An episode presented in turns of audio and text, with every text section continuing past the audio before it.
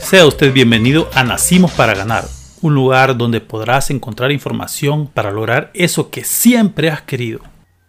Porque hoy es un gran día, estoy aquí de nuevo con ustedes. En este momento vamos a hablar de cómo poder descubrir tu propósito de vida. Y es que en realidad eh, mucha gente está confundida, pues si vive el día a día sin ningún objetivo, sin un camino claro hacia dónde dirigirse. Y por lo tanto, eh, debido a las preguntas que me han hecho en otros videos y en otros podcasts que hice antes, pues eh, sentí que era necesario poder desarrollar ese tema para que la gente se oriente más y pueda vivir más feliz y se sienta que está en el lugar indicado. Eh, podemos empezar diciendo o mencionando una serie de preguntas que si te las contestas te puede orientar un poco en este tema del propósito de vida. Quiero que te hagas varias preguntas, entre ellas qué cosas te producen satisfacción y alegría actualmente, ¿Qué disfrutas hacer? ¿Qué te gusta hacer? Eso es importante porque es cierto, no todos los trabajos son totalmente, como decir, perfectos. O que vas a encontrar siempre cosas que te gusten hacer. Definitivamente también tiene que ver sacrificarte y tener que hacer cosas que no te gustan. Pero una vez que te des cuenta lo que te hace sentir feliz y como yo digo muchas veces, te hace sentirte como un pez en el agua, o sea, te has fijado cómo nadan los peces, ¿verdad? Con aquella facilidad y, como que bailan en el agua. Entonces, ese tipo de disfrute es necesario que lo tengas. Y por lo tanto, que tú sientas que inclusive puedes hacer eso que te apasiona sin necesidad de que alguien te pague. O sea, si tienes la capacidad de llegar a eso, es porque en realidad es algo que te encanta, podríamos decirlo. Entonces es necesario que lo veas eso. Y también que definas y mires qué estás haciendo en tu tiempo libre, qué utilizas el tiempo libre. Por lo general, en esos momentos en que uno decide qué hacer, es donde quizás esté escondido también tu propósito, porque lo haces sin ninguna presión, sin ninguna obligación, sino que lo haces porque te gusta, porque te apasiona, porque te sientes bien en eso. Entonces quizá también ahí está la clave, que en esos tiempos libres lo que estás haciendo, podrías ver la posibilidad de obtener algún beneficio económico de eso que estás haciendo que, te gusta y que estás convencido de que te gusta. También es necesario que sepas cuáles son tus talentos, ¿verdad? O no creas que el hecho de poder saber cuál es tu talento no, no quiere decir de que tienes que ser un experto matemático o alguien que sepa de física cuántica. No, no es, no es así tan sofisticado el asunto, sino que simplemente con el hecho de que te guste, por ejemplo, cantar o bailar, o que te guste andar en bicicleta, o que sea bueno para hacer amistades, o para aconsejar a alguien, o que te guste hablar ante un micrófono como lo estoy haciendo yo en este momento, o ante una cámara de video, o quizá que te guste escribir, cualquier cosa, por más sencilla que sea, es una clave, es un talento, que si te dedicas a desarrollarlo, puedes sacarle un provecho y quizás se convierta en tu profesión o lo que te dediques el resto de tu vida. También algo importante que te quiero decir. ¿Qué harías tú si te quedara un mes de vida? Si alguien te dice de que tienes tus días contados, porque tienes una enfermedad o porque como estamos viviendo ahorita hay una pandemia y que solo tenemos un mes de vida eh, los seres humanos, entonces ¿a qué te dedicarías a hacer ese mes? Póntelo a pensar, porque quizá también ahí está escondido o oculto ese propósito por el cual te debes dedicar el resto de tu vida y que tal vez no lo estás haciendo. Por lo tanto, estás viviendo a medias, sin pasión. No te quieres levantar en la mañana, quizá. O a regañadientes, dice, vuelvo a mi trabajo, porque es una obligación ir. Entonces, eh, ahí está algo importante. También una pregunta clave es, Si tú tuvieras todo el tiempo y el dinero del mundo, ¿a qué te dedicarías? ¿O qué harías? Porque al contestar esa pregunta te das cuenta de que tienes resuelto toda tu vida y pudieras dedicarte a eso que siempre has querido, pues, y que tal vez no lo haces por falta de tiempo o de dinero. También contestando esa pregunta te puedes dar cuenta de muchas cosas. Entonces voy a desarrollar también ahora una serie de reflexiones para que también te ayuden mucho en este camino de poder encontrar tu propósito. Quiero decirte que es importante que dejes de compararte con los demás.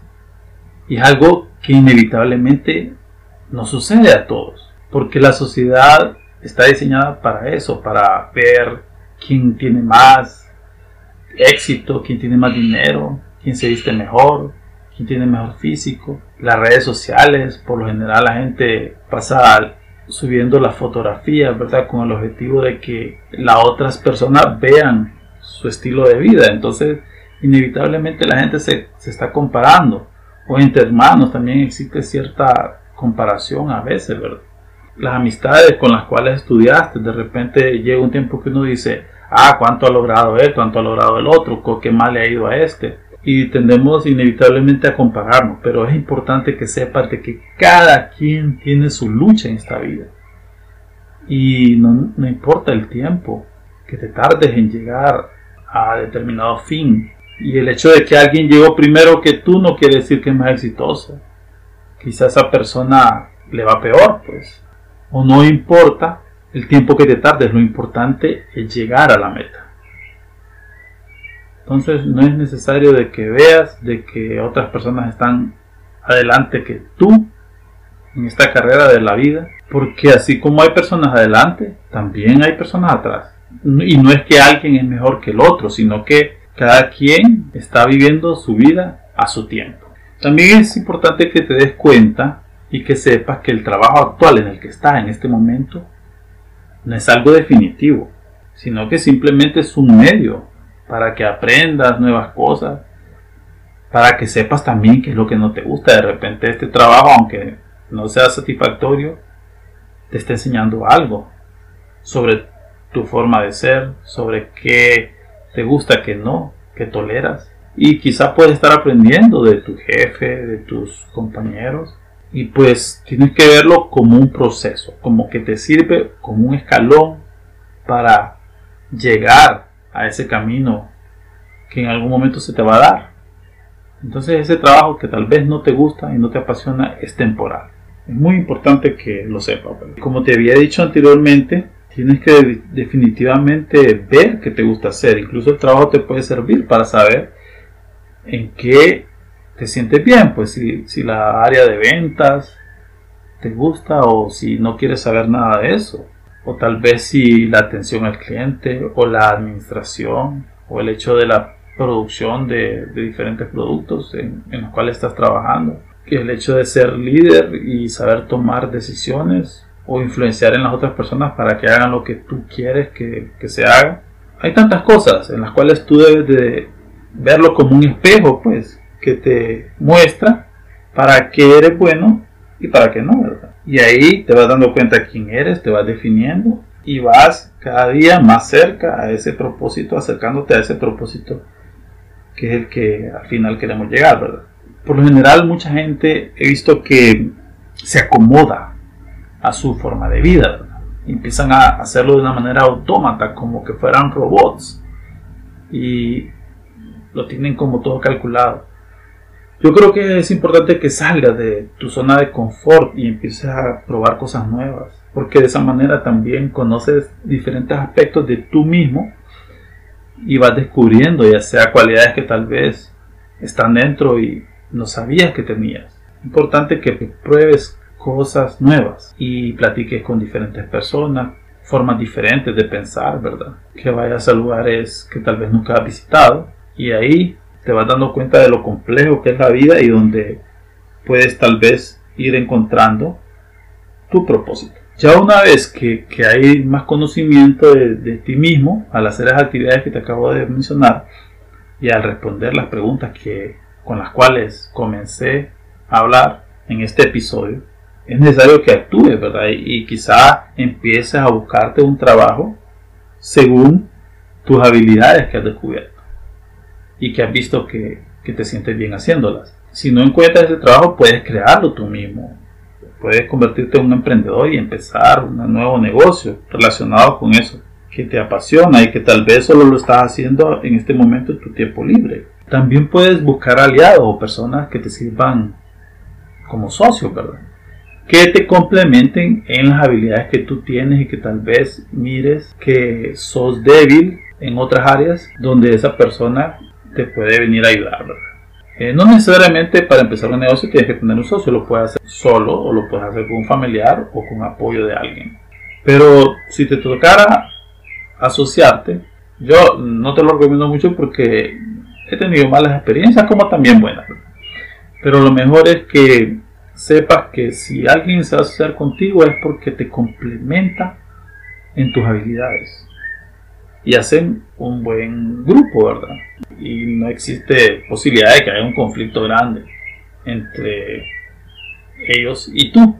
También comenzar. Lo importante es comenzar. No que quede en un proyecto que lo estás pensando y que dices dentro de 5 años, dentro de 10 años, o cuando esté mejor económicamente, o cuando haya ahorrado tanto, quizá el momento de empezar es ahora. Pues. Y lo puedes hacer simplemente creando un nombre de una empresa, un logo, abriendo redes sociales, haciendo mediciones de cómo puede funcionar ese proyecto. Entre más rápido empieces es mejor. La vida es corta, pareciera que fuera larga y que fuera eterna, pero pasan 5 años, pasan 10 años y quizá te vas a lamentar, pues, porque solo hay un tiempo específico, considero yo, en la vida de un ser humano para poder emprender con la mayor energía posible. Y es entre los 23, 22 años hasta los 35 años, donde tienes la posibilidad de poder crear un proyecto con toda la energía. Nunca es tarde, ¿verdad? Puedes empezar a los 50, 60, 70 años, como el caso del coronel Sanders, ¿verdad? Que empezó con sus restaurantes a los 65 años y tuvo un gran éxito en Estados Unidos. Y también como Mark Zuckerberg, el de Facebook, empezó también a una edad temprana, de 18 años. O sea, tal vez la edad no es tan importante, pero lo importante es que comience ya, desde este momento, si es posible. Al terminar de escucharme, ya comienza. Eh, bueno, también otro aspecto importante que es necesario que te lo diga es que debes de seguir también lo que te llama la atención y que tal vez nunca has visto, lo has experimentado. Es necesario que investigues sobre eso y vea, por ejemplo, si te gusta el teatro, ¿por qué no empezar a asistir a, a obras, a documentarte, investigando en internet, hay tanta información sobre eso? O ver quiénes se dedican a esa actividad en tu país, pues como para ir eh, empapándote, hablando con personas que lo, que lo están ejerciendo y ver si, si te gustaría incluso hacer hasta pruebas pues, en talleres y darte cuenta si en realidad es tu pasión hacer eso. Como en cualquier otra actividad, pues yo solo te lo pongo como de ejemplo. Otra cosa, no hagas del dinero tu mayor motivación. El dinero sí es importante para poder sobrevivir, para poder sustentar tus necesidades básicas o la de tu familia si tienes. Pero al final hay personas que ganan y hay estudios. Hay estudios que cuando a las personas se le aumenta el sueldo, es cierto, se sienten contentos. Pero esa alegría solo dura, científicamente, solo dura dos meses. De ahí las personas vienen y se acomodan y dicen, ya, cheque.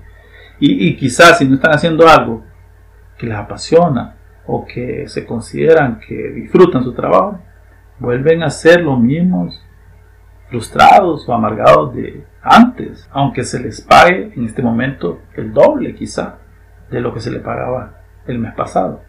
Entonces, por lo tanto, no creas que el dinero va a resolver todos esos problemas del tema que estamos hablando, que es propósito. Te ayuda a vivir mejor, pero no es todo en esta vida. Eh, otro aspecto es que te quiero dar la diferencia entre el placer, la pasión y el propósito, porque eso te puede orientar también. El placer es por lo general lo que causa, como te dije, un pago, pues, extra, o el comprarte algo material, que es una emoción momentánea que dura poco tiempo y que se espuma como, como la espuma, ¿verdad? De, un refresco que te das cuenta que dura bien poco y después vuelves a ser la misma persona de antes, ¿verdad? La pasión es un poco diferente. La pasión es algo que te hace sentir que estás haciendo algo para lo cual naciste y que lo disfrutas. Y que puedes estar quizá mucho tiempo en eso, en esa actividad. Yo por lo general lo defino de esta manera, pues, que eso que estás haciendo, que te gusta tanto, que se te olvida, comer o dormir, esa es tu pasión. Y así puedes darte cuenta. En cambio, el propósito es como una pasión, pero sumada a un beneficio más grande que tú mismo hacia los demás.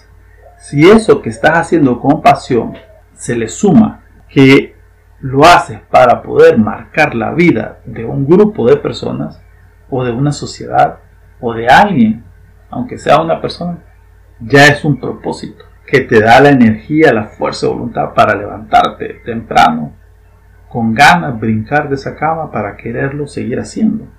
Entonces, ahí es donde en realidad está la magia de vivir. Es como volver a nacer. Yo creo que encontrar un propósito de vida es como volver a nacer.